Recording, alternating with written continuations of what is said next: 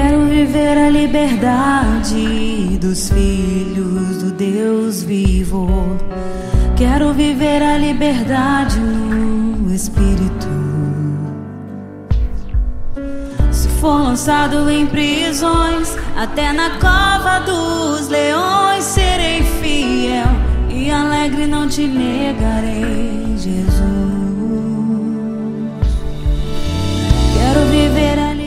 Terça-feira, como você está?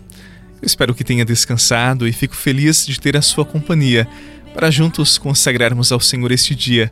A palavra é do livro de Marcos, no segundo capítulo. Jesus estava passando por uns campos de trigo em dia de sábado. Seus discípulos começaram a arrancar espigas enquanto caminhavam. Então os fariseus disseram a Jesus: Olha, por que eles fazem em dia de sábado o que não é permitido?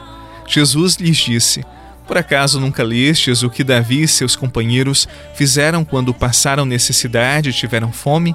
Como ele entrou na casa de Deus, no tempo em que Abiatar era sumo sacerdote, comeu os pães oferecidos a Deus e os deu também aos seus companheiros. No entanto, só aos sacerdotes é permitido comer esses pães. E acrescentou: O sábado foi feito para o homem e não o homem para o sábado. Portanto, o filho do homem é senhor também do sábado. Palavra da salvação. Glória a vós, Senhor.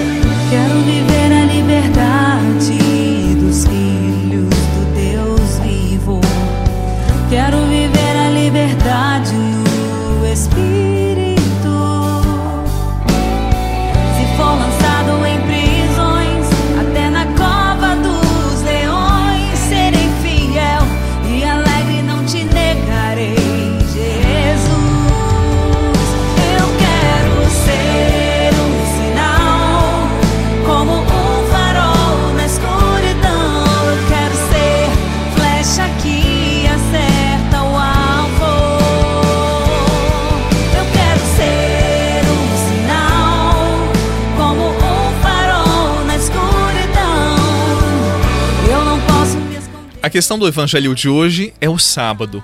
Antes de qualquer coisa, nós precisamos entender como a santificação do sábado surgiu.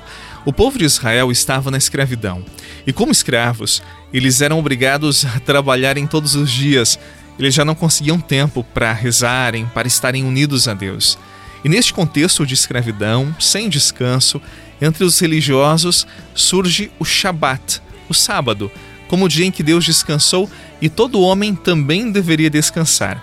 Este mandamento tinha uma intenção: lembrar que a vida de um homem, a vida de uma mulher, não consiste apenas no trabalho, apenas nos bens, mas é preciso santificar a vida e as ações. É preciso voltar-se para Deus e descansar. Por isso o sábado passou a ser sagrado. Mas não era o sábado sagrado, e sim o homem, criatura de Deus. O sábado foi feito para o homem descansar e encontrar-se com seu Criador, e não para ser escravo do preceito do sábado. Ora, os inimigos de Jesus não suportavam vê-lo fazendo bem no sábado, pois diziam que ele deveria guardar o sábado.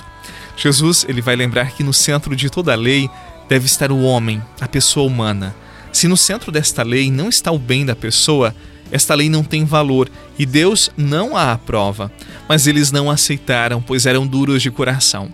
E nós compreendemos de que nas nossas ações, todo o movimento do nosso coração, o investimento do nosso tempo, deve estar o bem de nós mesmos, de toda pessoa, daqueles que estão conosco.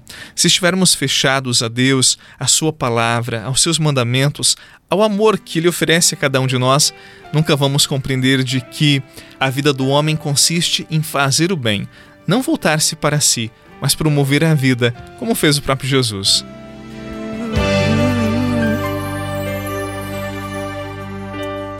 Espírito Santo de Deus, vem em mim orar, vem auxílio a minha fraqueza e santificar.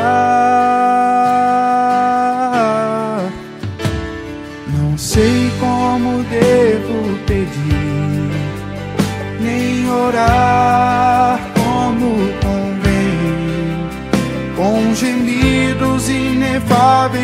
intercede por mim também.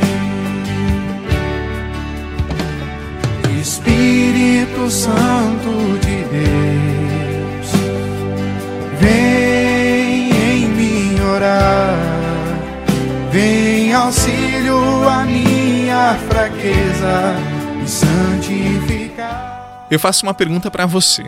Deus precisa descansar? Eu mesmo respondo: claro que não. Deus não se cansa.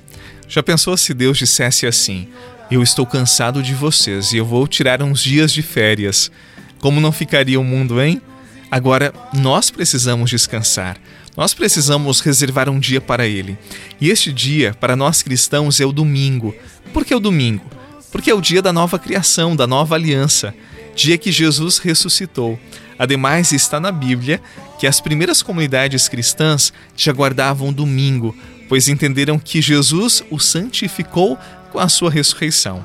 E você tem guardado o domingo como o dia do Senhor? Tem ido à missa?